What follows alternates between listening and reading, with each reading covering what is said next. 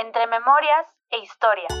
Un diálogo con expertas y expertos sobre el papel de la historia y la memoria en Colombia. Un retrato sobre la desigualdad, la alegría, el conflicto y la resiliencia que reflexionan sobre los retos y oportunidades del presente. Hola, sean todas y todas bienvenidos a esta nueva serie Entre Memorias e Historias, unos podcasts inspirados en el diálogo y la escucha a protagonistas y analistas de la historia de Colombia y América Latina. ¿Quién les habla? Martín Suárez, profesor de la Universidad Nacional de Colombia. Y al otro lado del océano, Matthew Brown, profesor de Historia Latinoamericana en la Universidad de Bristol. Matthew, ¿cómo te encuentras el día de hoy? Hola Martín, estoy muy bien y súper contento con presentarles una entrevista que grabamos con la doctora Ingrid Bolívar, que grabamos por Zoom en la noche británica, una noche muy fría del 7 de diciembre de 2020. Yo en Bristol en plena cuarentena, Ingrid de día en Bogotá, Colombia. Nosotros compartimos una larga amistad y fue un gusto total tener el espacio para conversar con ella sobre una cantidad de temas. Muy bien. Matthew, y cuéntanos un poco acerca de Ingrid. ¿Quién es ella? ¿Cómo la conociste? Ingrid Bolívar es profesora asistente en el Departamento de Ciencias Políticas de la Universidad de los Andes. Tiene el doctorado de la Universidad de Wisconsin-Madison y tiene una trayectoria que da envidia con libros sobre las emociones en el conflicto armado, sobre la música y la identidad, de historias orales con futbolistas colombianos. Entonces, nuestros senderos se han cruzado en, en, varios sitios durante los años. Y bueno, esa entrevista se llevó a cabo solo un par de días después de la muerte del gran futbolista argentino Diego Armando Maradona. Entonces, claro que por los intereses que compartimos, terminamos hablando un poco de él. Entonces, espero que les guste nuestro diálogo. Perfecto, claro que sí, Matthew. A todos ustedes, disfruten esta pieza que tenemos para ustedes y eh, adelante, vamos a escuchar.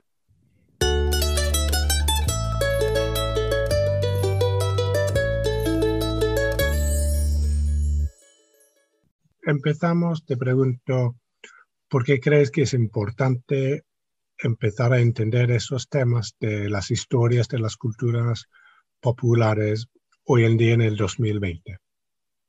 Mm, gracias, Matthew. Mira que es una pregunta muy linda. Yo siento que es importante preguntarse por la cultura popular, por la manera como, en mi trabajo, por ejemplo, por la manera como los guerrilleros y los paramilitares comprendían la lucha armada o por la manera como los futbolistas de los años 60 y 70 entienden el oficio de futbolista porque siento que tanto a, los guerrilleros como a los paramilitares como a los futbolistas se les han atribuido unos roles muy destacados, muy importantes, ya sea en el desarrollo del conflicto armado o en la construcción de la nación. Entonces, a mí me interesa mucho ver de alguna manera como comprender a los actores y desde los actores hacerme preguntas sobre lo que suponen las ciencias sociales, lo que suponen nuestras ideas de Estado-nación, lo que suponen nuestras ideas de política.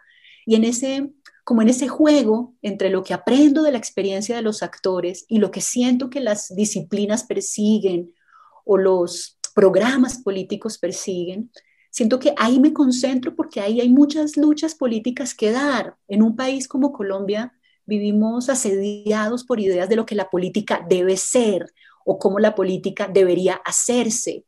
Y esas ideas han impedido que comprendamos por qué tanta gente ha recurrido a las armas, por qué el conflicto armado ha sido uno de los modos de relación entre poblaciones. Entonces, siento que por eso es importante, porque necesitamos construir maneras de pensar nuestra sociedad y a veces las disciplinas, las maneras hegemónicas de pensar desde la ciencia política, desde la historia, desde la sociología, convierten en anomalía nuestra experiencia social, la convierten en algo extraño, en algo de lo que deberíamos recuperarnos o salirnos, sin dejarnos entender muy bien por qué pasan las cosas como pasan. Mm, entonces la historia, las historias y las representaciones de, los, las emociones nos ayuda a, a tus lectores, tus oyentes, tus estudiantes a entender más la naturaleza de, los grandes cambios históricos. exacto, la naturaleza del conflicto político, la naturaleza, por ejemplo, pensemos en que, por ejemplo, pensemos en el caso de la Unión Patriótica, un partido que yo no he trabajado directamente esa experiencia, pero me ayuda a aclarar un punto sobre la, sobre la experiencia de la UP se ha llamado mucho la atención sobre cómo, cómo se les persigue, cómo se amedrantan, cómo se extermina ese partido. Desde la literatura sobre emociones y orden político, yo lo que puedo recalcar es que en esa persecución, esa persecución lo que nos recuerda también es que la democracia tiene unas exigencias emocionales que recibir en el campo político y tratar como tratar como un rival político organizado en un partido, a quienes hasta ayer varios grupos sociales percibían como inferiores sociales, es una gran afrenta política. Entonces, al, consultar el mundo de las emociones y de las representaciones, siento que puedo, que puedo darle también una dimensión de profundidad a lo que a lo que constituye ese conflicto político. Puedo ayudarle a mi sociedad a que comprenda más ¿por qué, se, unos grupos perciben tan amenazantes a otros? No sé si puedes darnos un ejemplo de esa perspectiva de tus trabajos sobre los futbolistas y para, para ilustrar cómo los ves, cómo los tratas como actores históricos. Por ejemplo, imagínate que la, la historia del fútbol en Colombia se ha contado mucho desde, desde los equipos. Hay una, una historia muy institucional, como la historia de este equipo es esta, la de este equipo es esta. Y resulta que en la historia del fútbol, en los equipos de Medellín, había una, aparentemente, un vacío, porque hubo unos años donde esos equipos no estuvieron. Yo me encontré, por casualidad, en el archivo del municipio de Medellín, me encontré con una carta muy bonita que precisamente los jugadores los jugadores del Campeonato Profesional de Fútbol de 1958 de Medellín, dos equipos, Atlético Nacional y Deportivo Independiente Medellín, ven con preocupación que el campeonato, ven con preocupación que los empresarios dueños de los dos equipos no quieren seguir invirtiendo en fútbol y que en esas condiciones Medellín no va a tener fútbol profesional en el 59. Y la carta es muy clara y es muy directa que los jugadores colombianos de ambos equipos se reúnen para crear, para pedirle al alcalde que les permita a ellos crear un equipo que se llame el Independiente Nacional y ese equipo que ese equipo siga representando a la ciudad en el campeonato profesional de fútbol. Es muy interesante porque antes de, conocer esa carta no tenía, no tenía una prueba, digamos, de que los jugadores habían habían apostado incluso institucionalmente por el fútbol. Esa es la manera más clara de verlos como actores, actores que se hacen cargo de un equipo, actores que están dispuestos a improvisar organizacionalmente repartiéndose la plata de las taquillas, por ejemplo. Pero ese es el ejemplo más explícito en donde ellos son efectivamente quienes abrazan la, la necesidad organizativa de tener un equipo pero en la reconstrucción que hice ya más amplia, yo reconstruyo las trayectorias de 52 jugadores vivos y rastreo las vidas de otros 18. La reconstrucción que hice de las trayectorias de esos jugadores me dejó ver que, que ellos no aprendieron a jugar fútbol en una escuela de fútbol, ni son, ni son los ni son personas integrantes de academias o de escuelas, sino que muchos de ellos se convirtieron en futbolistas en equipos comunitarios, en equipos que habían fundado los propios vendedores, comerciantes, los propios pobladores de sus regiones. Y eso me parece muy importante para una sociedad como la nuestra porque, porque nos deja ver el dinamismo, un dinamismo organizativo muy importante, una, una capacidad de agencia de las familias y de las comunidades. un interés en que los niños, porque yo como rastreo las historias de los jugadores, los veo desde niños, cómo están desde niños construyendo, sí, construyéndose una trayectoria. Entonces ahí veo, Matthew, ahí veo que, que a veces nuestra, mi formación, digamos, me hacía esperar un lugar más protagónico del Estado, me, hacía buscar la política deportiva del Estado colombiano, cuál es, o la política deportiva de los gremios, o la política deportiva de, de la alcaldía. Y lo que me encuentro es más un fervor organizativo en las comunidades, me encuentro más unos anhelos por parte de unos niños y una comunidad y unas familias respaldándolos. Y siento que ese tipo de, de iniciativa no se llama claramente sociedad civil porque no son tampoco grupos organizados con la como con las pretensiones que esa categoría de sociedad civil tiene, pero sí son personas que están, supuesto, estoy hablando años 60 y 70, hay una idea de desarrollo, hay unas juntas de acción comunal muy activas en estas ciudades y en estos pueblos. Entonces, me interesa eso, me interesa en dónde se encuentran las condiciones estructurales con los anhelos de la gente, con la, con la agencia de la gente, sí, claro, la agencia, pero también esos anhelos, esos, esa decisión de, de construirse una vida diferente, de vivir más, en el caso de los futbolistas, de vivir más sabroso, de vivir con más alegría, de que no toda la vida se vuelva el desarrollo, el mejoramiento, la transformación material. ¿Mm? Te pregunto, ¿hay un libro que, que más que todos los otros libros te ha influenciado en tu modo de pensar esos temas? Sí, mira que hay como, hay, hay dos trabajos que, que siento que me, bueno, hay varios, pero, pero cuando vi esa pregunta pensé en dos cosas.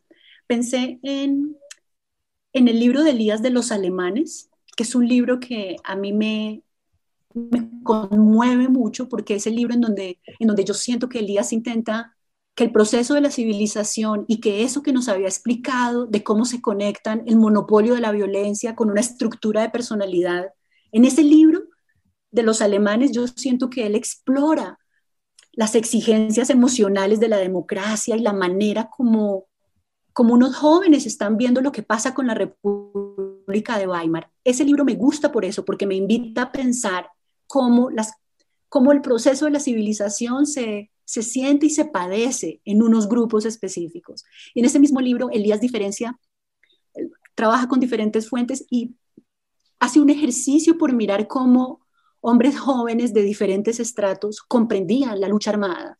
Entonces, ese libro me cautivó porque me, me ayudó a comprender mejor a los propios hombres jóvenes de la sociedad colombiana que enfrentan condiciones muy distintas y cuya relación entonces con la coerción es también con la agresión, digamos, mucho.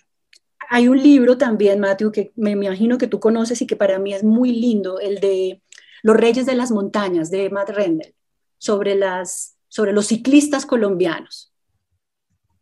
En ese, en ese libro también, también hay algo que me, que me cautiva, que es esa posibilidad de, de, comprender al, de comprender a los deportistas, en este caso los ciclistas, como de comprenderlos, de comprender lo que su propia presencia física puede hacer imaginar a diferentes espectadores, la posibilidad de restituir, como de no condenarlos a ser representantes de, sino imaginar que ellos mismos, con su presencia física, con su talento, con, su, con la belleza que crean, con el esfuerzo que se les ve en la bicicleta, no sé, con esos gestos, potencian nuestra imaginación. Eso para mí es importante. Creo que este libro de Matt es un libro que los dos, a, tú y yo, nos habríamos querido escribir, ¿no? Uy, total, sí. no, es una maravilla.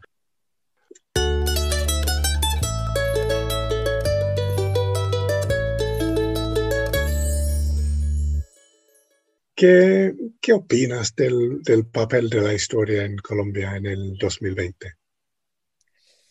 Mateo, mira que esa pregunta me la he hecho y me, me digo cosas que siento que son contradictorias. Por ejemplo, digo, hoy necesitamos, nuestra sociedad está pasando por unas luchas muy intensas, muy interesantes, y sé que, sé que la historia es una, una manera de activar esas luchas políticas en el presente. Entonces siento que, siento que, por ejemplo, tener esa historia emocional de los actores armados permite conversar diferente sobre lo que significa el acuerdo de paz con las FARC o lo que significa hoy que 300 personas líderes sociales hayan sido asesinados. Entonces, hay un papel de la historia como, como parte de esa lucha política, pero al mismo tiempo, al mismo tiempo siento que, que necesitamos historias de otras cosas, historias, de, historias que no nos lleven de nuevo al conflicto o no nos o no solamente nos expliquen cómo pasó lo que pasó en el conflicto. Por eso me gusta también la historia del fútbol, porque siento que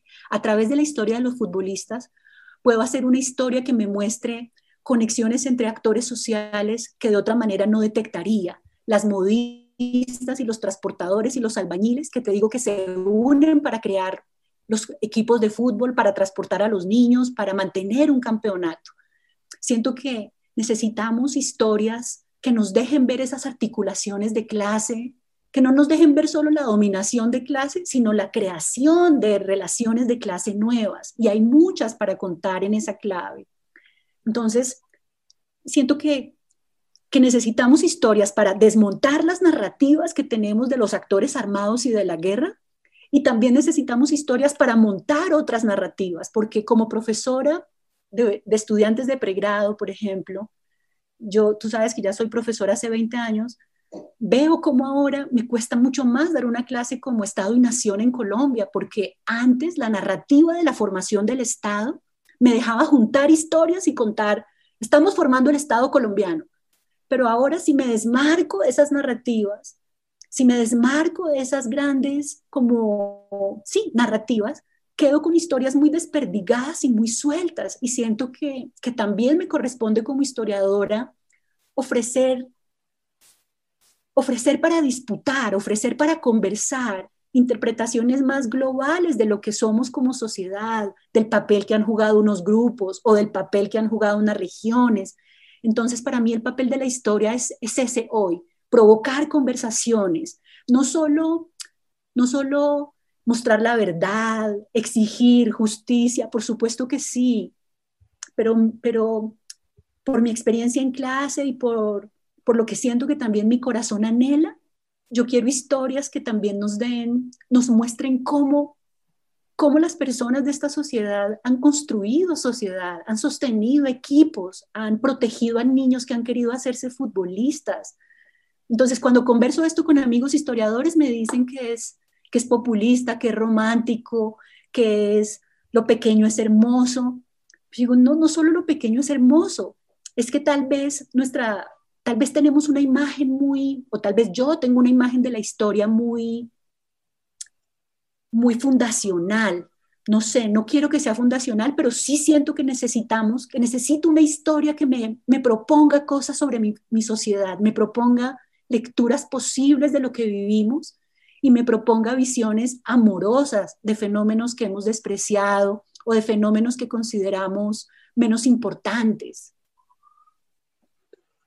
Entonces, las, siguiendo esta línea, entonces las historias del futuro no van a ser solamente de, del conflicto armado y los horrores perpetrados en, en el pasado y en el presente, sino también va, a ser, la historia va a ser un campo de, diálogo sobre la vida cotidiana. Incluso oyéndote en lo, que me reflejas, no sé, te hablo con mi corazón abierto.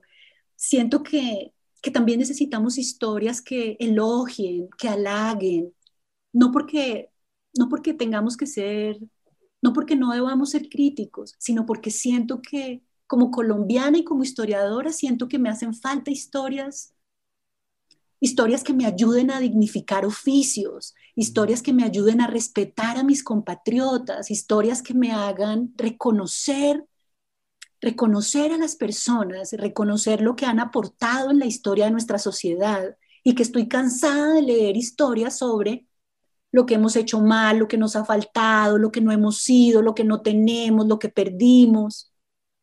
¿Sí? Sí, y creo que es por ese motivo que el libro Los Reyes de la Montaña de Matt Rendell sigue siendo agotado cada vez que lo imprimen de nuevo, ¿no? Porque ofrece esa, historia, no solamente de esperanza, sino de momentos en que el deporte crea espacios para que la gente se junten en una, una narrativa compartida, ¿no? Sí, y para, mira que, no, yo no sé cómo, por ejemplo, los jugadores decían, Ingrid, vivir sabroso. Imagínate, yo estaba rastreando en la prensa cómo a varios jugadores se les acusa de falta de profesionalismo, falta de mm. disciplina. Y cuando empecé a explorar con más detalle qué era eso de falta de profesionalismo y de falta de disciplina, es que de alguna manera siguen empeñados, comillas, en tomarse un trago, amanecer bailando. Eso se supone que no lo deben hacer porque son profesionales. Listo, esa es una mirada, pero recordemos que ellos aprendieron así a valorar el fútbol. El fútbol era parte de, de un momento de festejo, de un momento de gozo. Entonces, yo siento que en nuestra sociedad hacen falta, a mí me hacen falta más historias de, de gozo, no, no en un sentido, no en un sentido vulgar, no en un sentido oscuro, sino en el sentido de, de cómo se consuma algo que es bello, de cómo se vive algo que es algo que realiza a los jugadores o que realiza a las personas, el sentirse orgullosas de haber contribuido, de haber sido útiles en algo, de tener un don, así lo dicen Matthew, como tenía un don, un señor, imagínate, en un contexto totalmente distinto, un señor líder de los campesinos cultivadores de amapola, nunca lo olvidaré, él decía, yo tengo un don, mi don es organizar, si yo ya lo viví con zapateros en Cúcuta, ya lo viví con trabajadores de la caña, aquí lo estoy viviendo con los cultivadores de amapola. O sea, eso, ahí hay un don de liderazgo que ese señor ha vivido en varios, con varios grupos sociales. Yo quiero que podamos contar en nuestra sociedad más historias de eso, incluso las historias de los criminales que nos aterrorizan tanto, si las pudiéramos ver sin tantos deseos y temores, podríamos ver allí a los empresarios, podríamos ver allí a promotores de trabajo social, podríamos ver muchas cosas que no alcanzamos a ver por los miedos que tenemos, dada la historia de violencia y conflicto que también, por supuesto, vivimos. Sí, no, es un, es meta, o el meta es tener, utilizar la historia para humanizar a, a los actores, a los protagonistas de, de, la historia. Y creo que eso es lo que logras hacer con, con, los trabajos, ¿no? Humanizar para que disfrutamos de leer o, entregarnos a obras de ficción histórica. Y eso es, eso es solo posible si la historia no es siempre tan, tan serio, ¿no? Si la historia puede ser algo más alegre. Pero, ¿qué lecciones nos da la historia para pensar el presente y el futuro de Colombia? Mira que pensaba, ¿qué lecciones? Por ejemplo, una lección que yo, que me, que me repito a mí misma, es, es esa que te decía, de donde mi aprendizaje de las ciencias sociales me ha hecho ver, por ejemplo, modernización del Estado, modernización urbana, las personas pueden haber vivido otra cosa. ¿Qué vivieron? Vivieron explotación, vivieron exclusión. ¿Qué vivieron? Como que esa es una lección que he aprendido, como la propia denominación está en disputa. La propia, el propio nombre para este proceso es algo que debe consultar a otras partes. Eso me, me importa. Me importa también en las lecciones que me ha dado la historia para pensar el presente y el futuro la centralidad que, tiene, que tienen las diferencias regionales. No porque Colombia sea un país más diferenciado que otros, sino porque ha habido mucha inversión emocional, política, afectiva en esas diferencias regionales en Colombia. Y esas diferencias regionales tienen consecuencias muy directas. Todavía hoy, Matthew, una persona con una cédula de San Vicente del Caguán va a tener problemas para entrar a trabajar en una empresa de celaduría. ¿Mm? En Colombia, el lugar del que uno proviene sigue estando atado a, una, a un modelo de diferencia que es preciso tener presente para ver cómo desactivamos, cómo desactivamos. Y otra lección que a mí me, me acompaña es que yo siento, por ejemplo, que, que yo me entrené en una, en una comprensión muy colonial también de mi sociedad. Yo eché de menos, no sé si te acuerdas que Caldas, el sabio Caldas decía, qué destino, qué pobre, qué triste destino ser americano.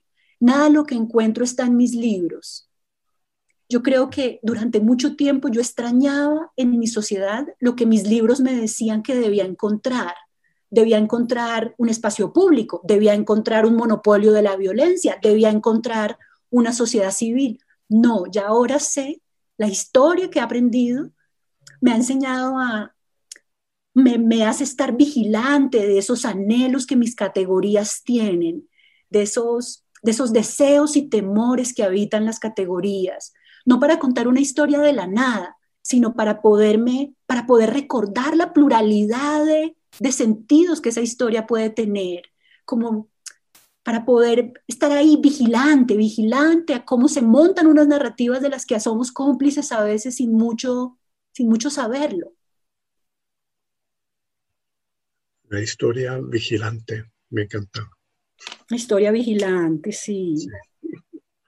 Bueno, Ingrid, muchísimas. Oh, no, una última pregunta. Dime. Diego Armando Maradona. Mm. ¿Héroe o piano? Para mí, sin duda, bueno, con Brett creo que pobre el país que requiere de héroes. Pobre el país que requiere de héroes. Entonces, no le dijera héroe, pero sí le digo a Maradona que sé, sentí lo que él hizo, no solo en mí, sino en muchos de quienes jugaron. Y eso me parece un talento, un don, una capacidad por la que doy gracias. Como da gracias Gombrich en el elogio de la belleza atlética, así doy gracias a ese Maradona que nos hizo sentir tantas cosas, imaginar tantas otras. Eso diría. creador de emociones. Algo así. Bueno, entonces Ingrid, muchísimas gracias. Ha sido un gusto. Seguro que a los estudiantes les va a encantar. Y bueno, algún día, ¿no? Espero que que pronto nos vemos en persona otra vez. Que así sea, Mateo. Muchas gracias por esta oportunidad de conversar. Me ha parecido muy grato poder expresar y expresarle a los estudiantes este gusto que me da hablar de, de lo que he aprendido de nuestra sociedad y muchas gracias por la invitación a conversar con ellos. ¿vale? Me cuentas si puedo ayudar en algo más, cómo les llega lo que les cuento por aquí y con mucho amor y mucho cariño.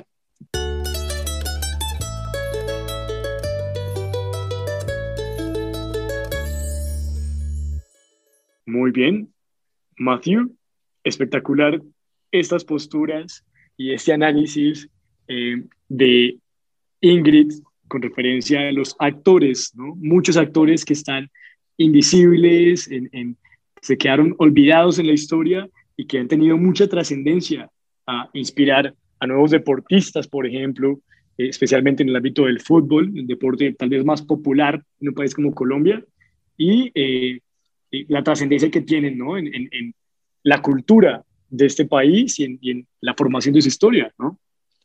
Sí, me encanta la manera en que Ingrid habla de buscar otras maneras de pensar el pasado y, y, cómo acercarnos a la historia a través de las narrativas y, y, las biografías de la gente que han sido olvidada en las perspectivas tradicionales. No me encantó. Matthew, muchas gracias. Tenemos muy poco tiempo, lamentablemente, pero agradecemos a todos ustedes que estén con nosotros, que nos escuchan. Gracias por hacer esto posible, Matthew. Muchas gracias a Ingrid, donde quiera que esté y que nos esté escuchando. A todos ustedes un abrazo muy fuerte y nos escuchamos en el próximo podcast de esta serie Entre Memorias e Historias. Muchas gracias.